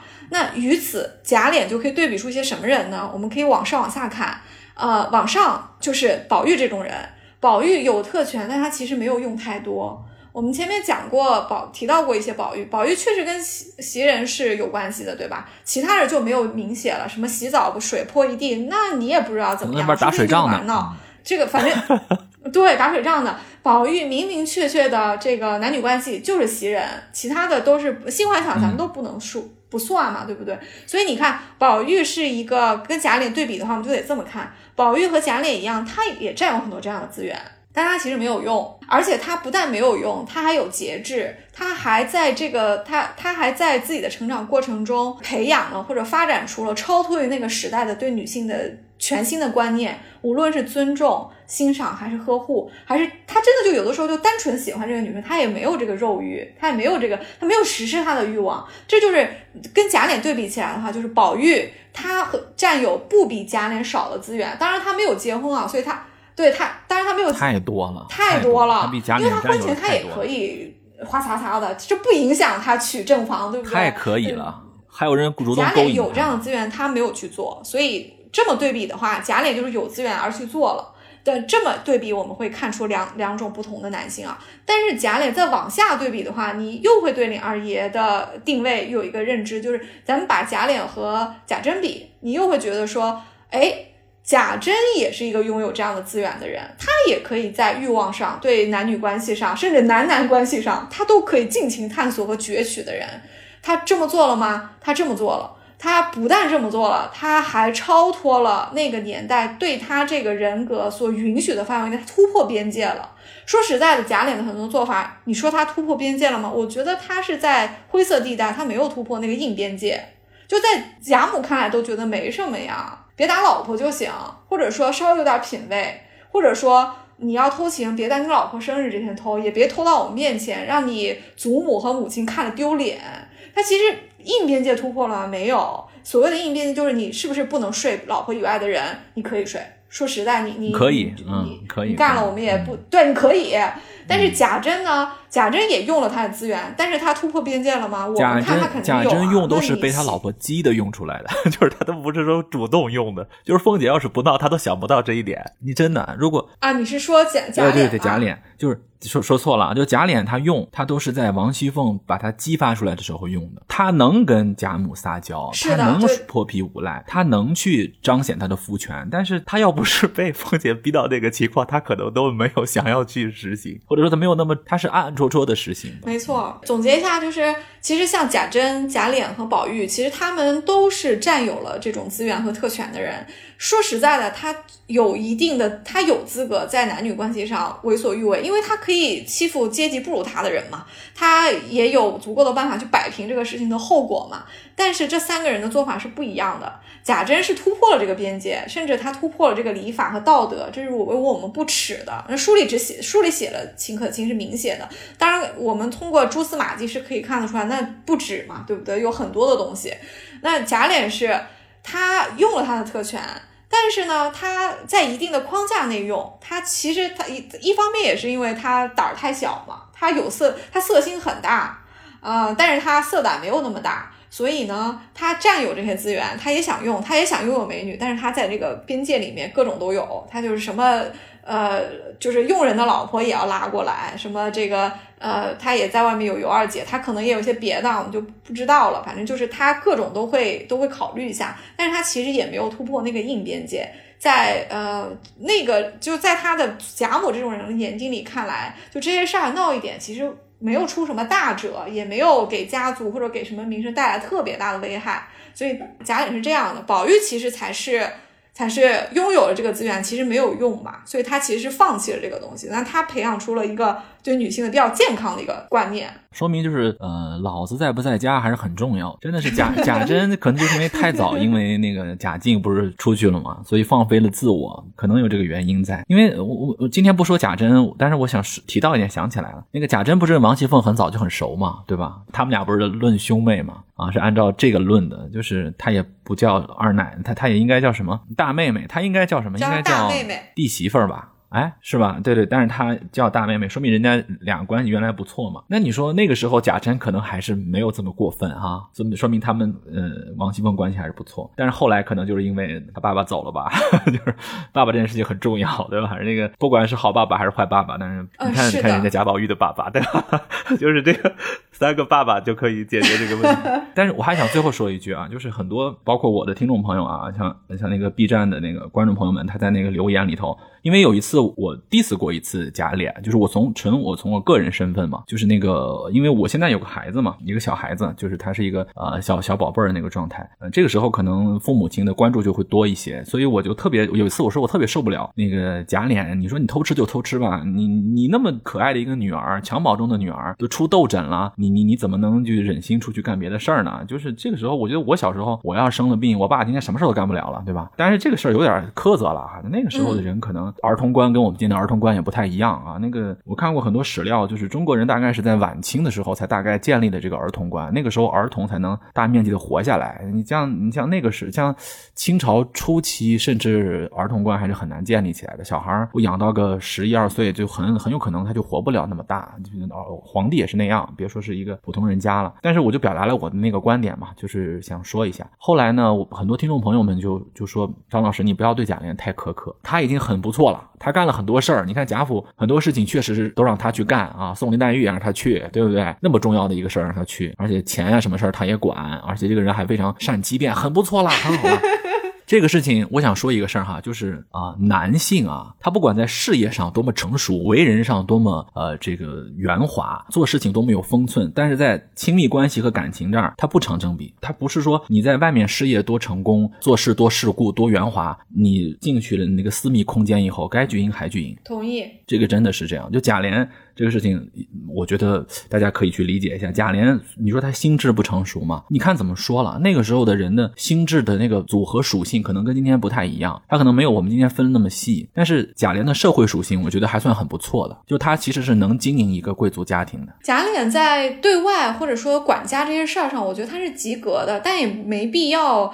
呃，就是夸大他的能力。其实你的，他就是一个正常水平嘛，他就是个正常水平。对，但是你可你可以看到，就是说，在我们中国的啊旧社会吧，咱们就是旧社会？你你就再说这个人他在外面多厉害啊，他比贾琏厉害一万倍，他回来也 也就那么回事儿。就经常我们有时候看到很多人说，哎呀，民国某位大师或者古代里面某个历史名人啊，他的那个私生活很混乱，太正常了。就是你不要觉得好像一个什么导师，他就一定可以在这个事情上就比同时期的人的这个觉醒程度高多少，没那回事儿。但是这里我觉得应该还有一些微妙的跟人格有关的东西啊。确实，我认同你说的，就在那个年代，他也许在外面。非常的有能力，但是回到家里，她做丈夫、做父亲还是一塌糊涂，对不对？她也不叫一塌糊涂，她就是我们今天看起来她一塌糊涂，但是咱们其实心里想，贾琏挺成功的啦。你你想嘛？你说我作为一个在贾府也不能算是太，实际上人家很嫡系啊，但是可能不算太重视的一个人。嗯，我也算是一个荣国府的，对外来说，我是一个掌权人吧。后来不是贾政也不太管了吗？那就琏二奶奶人小两口，那家人们都说了，人家两个人只手遮天，然后他那个官儿也。还行，比他叔叔的也差不了多少啊。贾政后来不是也就五品吗？人家也还可以。他就是属于我们说，在外面看来没有什么太多可以指摘的。我觉得曹雪芹写贾琏也没有把他当成是一个不太好的形象去写，他就是正常的写了一个世俗的情况。因为《红楼梦》里面很多他有点太仙儿了，太那个走艺术气了。他想写点那个市井的东西，嗯嗯。但是人家曹雪芹呢，不想就直接写那种污糟事儿，人就写一个正常的。啊，一个男人外面有二房，正常的怕老婆，但是也没有太过分。然后有的时候吵起架来，看见王熙凤还挺可爱的，叫他看两眼，这就太正常不过了啊。对，前前面对，不好意思啊，我我可能前面的观点还没有来得及引出来，只只说了这个，只说了背景，就就被你啊，咱咱们就聊下去了。我其实想说，也许在那个年代，一个男人在外面比较成功，他仍然可能在为人夫、为人父上一塌糊涂，但是。这种一塌糊涂，或者说做的不够好，和假脸的行为其实还是有区别的。我还是我，我觉得那呃，你的评论去 diss 你的人，我要反过来 diss 他一下。我会觉得说，呃，不能因为不能说假脸，呃，就是管家管得很好啊，所以不能对他太苛刻啊。我觉得你你对他的批评是对的，因为。虽然我们中国古人其实没有什么这个 parenting 的这个概念哈，就不是说有有为人父母的一套准则，怎么样育儿啊，什么你要做好父母的表率啊什么的。但是在你的女儿出一个疹子这么一个非常对痘疹这么一个凶险的情况下，你即便即即便那个年代对父亲的陪伴要求不高，主要是母亲和奶妈。的情况下，我觉得一个父亲在这个时候想到的是偷情，就是搬出去住的时候找一些什么，这其实还是不太符合一个大家公子的这个呃教养和君子之道。你你能想象这件事情发生在林如海身上吗？绝对不能，对不对？所以所以这个时候对贾琏该批评还是得批评。包括你就算是可以偷情，偷偷情这件事情没有突破你的硬边界，那你在你老婆过生日这一天，对你老婆过生日大喜之日，家里上上下下的长辈给她在喝喜，给她在呃摆宴席听戏，给她庆祝的时候，你在这天偷情是不是也不堪？所以。在，我觉得他对乔姐和对凤姐这两件事情，这个节点其实是，其实这个节点选的是非常糟糕的，彰显出他心里面的，我觉得他的这个人格是要低一点的。我我不觉得我们这里不能批评他，是可以批评他的。你做事要有分寸，你这个分寸太低了，你这个分寸，但凡我觉得贾母知道了，就是可以说你的，怎么不能说？你这哪里像一个大家公子的样子？所以我不不不不觉得。呃，你 diss 他这个是对他太苛刻。另外就是网友会觉得说他在外面做那么多事儿啊，挺不错。其实，嗯，当然我们前面也一致呃聊过，觉得他算是及格分，但我。不认为这个要去夸他做的怎么样，其实他在家里一手遮天，能够管这个家，实在是胜之不武，因为没别人。说实在的，你李二爷做这个活也就是及格，你这个时候换一个人，人家做他也就是娶了王熙凤，对，要不也轮不到。其实是因为贾家在他这一辈没有人可以管家，那荣国府就是没有人可以管。我们在经济账里不止一次分析过，因为贾政他是个官儿。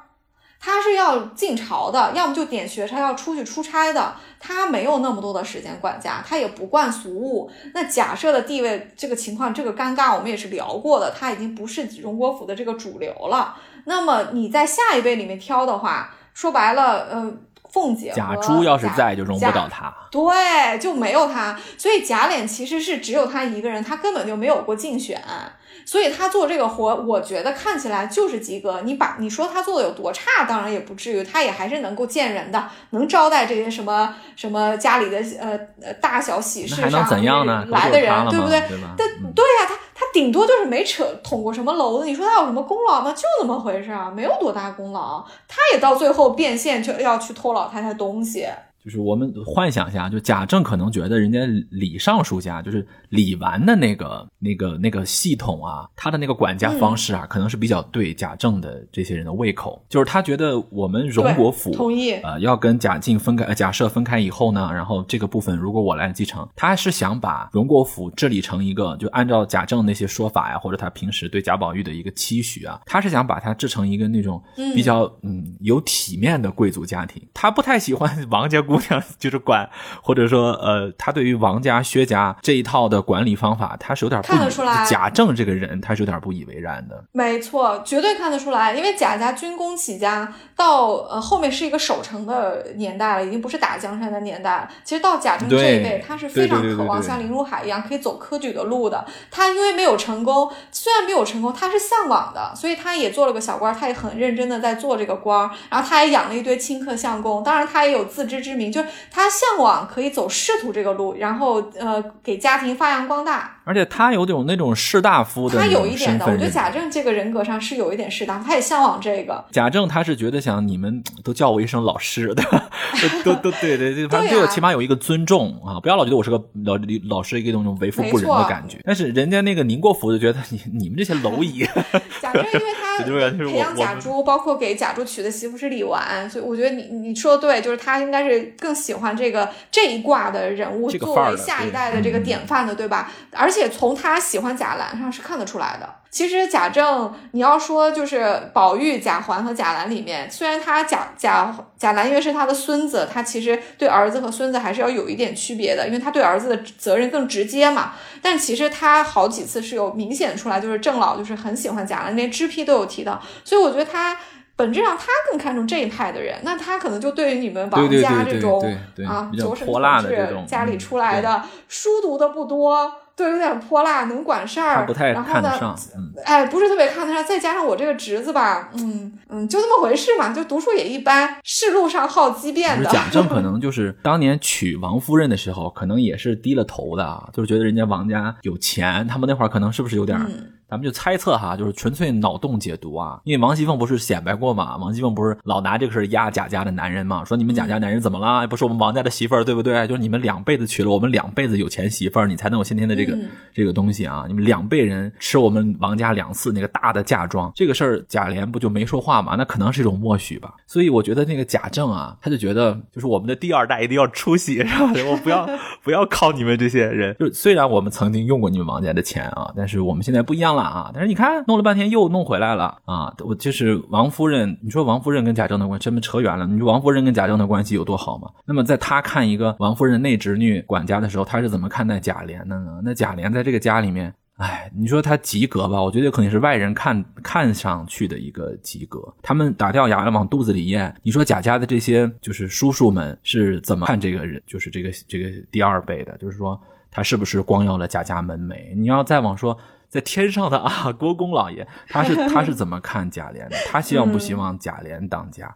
我觉得他是不希望。我觉得贾琏，我觉得他觉得贾琏当家是有点啊，让王家呀或者薛家呀占了他们贾贾家的这个巢穴啊。你看我们贾云来了，还得还得拍你王熙凤的马屁，对不对？而且你看，你作为一个叔叔，你也不能替贾家的子侄出出力。这个可能是，如果你换一个角度讲的话，贾琏也急需在其他方面啊发泄一下他这个不称职，就是他贾琏可能自己也。知道，就把我拱在这个位置上。原来可能是我周大哥就要顶这个位置，现在我周大哥不在了，我在这儿，我做的也不是太好。王熙凤我也吃不倒他啊，那怎么办呢？你说我有什么办法？我我我甚至觉得，呃，管家是贾琏唯一的出路，就是有点像是说他不做这个事儿，他就失业了一样。就是其实是因为因为贵族子弟的出路很有限，而且你无无所事事，游手好闲也是一个大忌。所以对贾琏来说，他到这个年纪也娶了妻，他连乔姐都有了，他是一个正当年的一个公子哥。他如果既不能够在外面有个一官半职，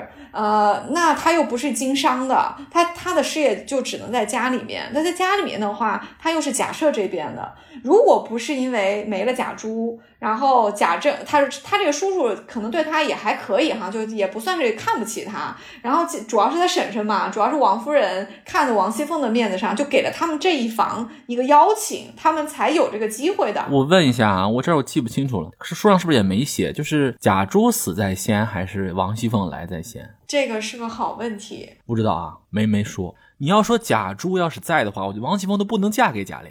你要说贾珠要是在，就整个荣国府是轮不到贾琏做任何继承的吧？那我要是王家的人，我王家如是，我当时王家的这个啊如日中天的，我凭什么把我们家的熙凤就嫁给你一个啊继承顺位那么低的一个人？对不对？对，这个有可能，因为从贾兰的年纪来看啊，贾兰比乔姐大了好几岁，而且贾兰一定是贾珠呃活着的时候就怀上的嘛，对不对？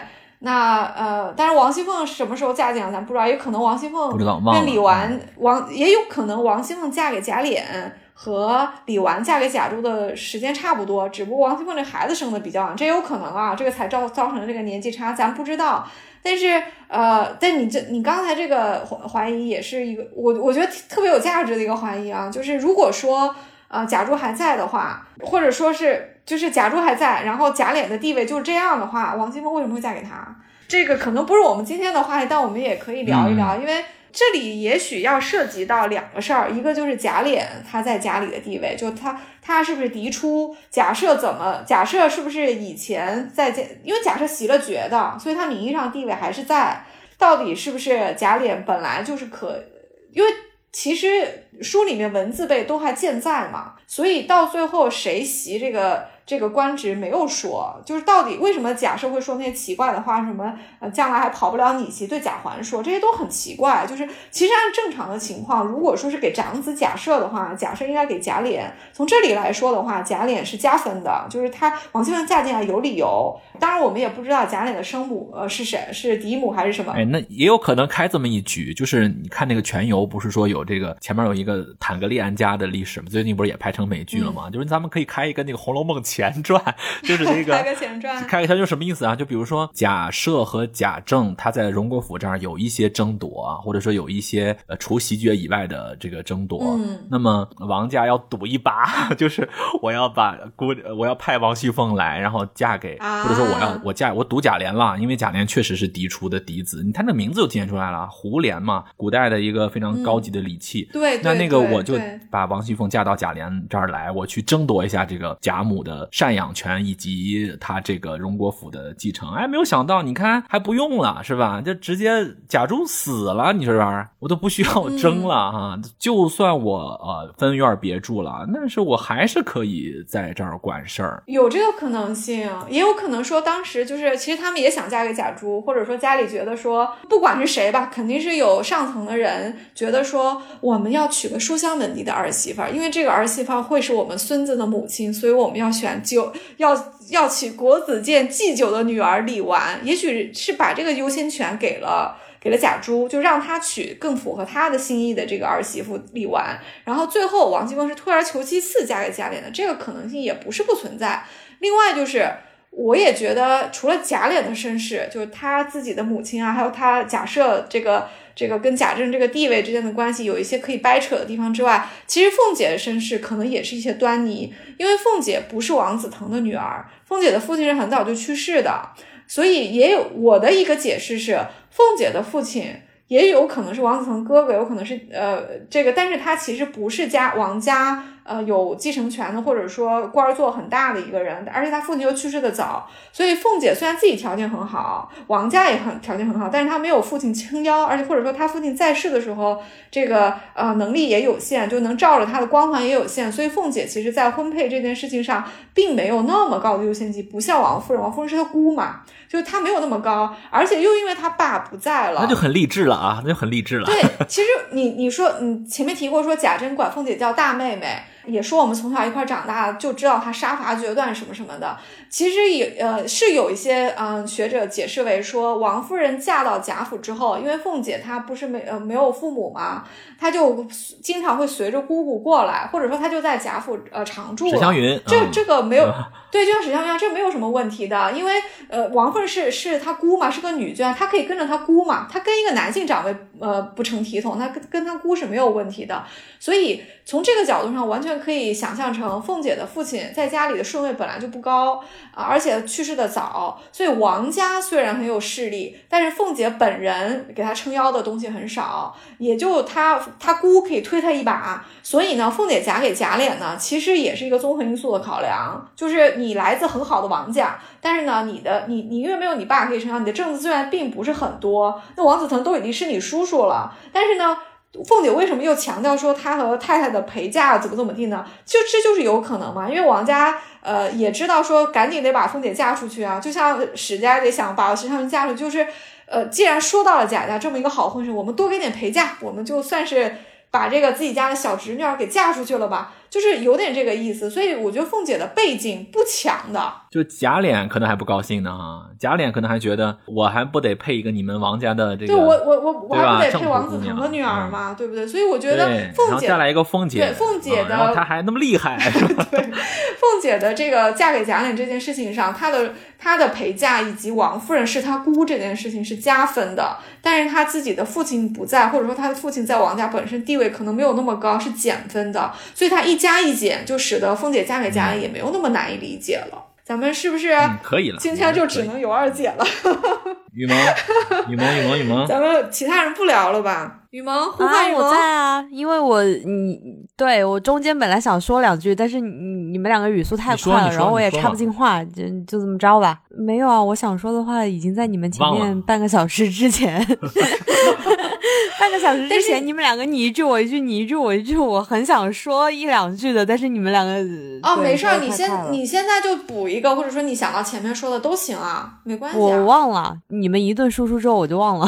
你们俩声音太像，我都没有感觉到。没关系，没关系，就就当讨论呗，因为你们两个说了很多，我也都同意。好了，同意，感谢二位的激情互动。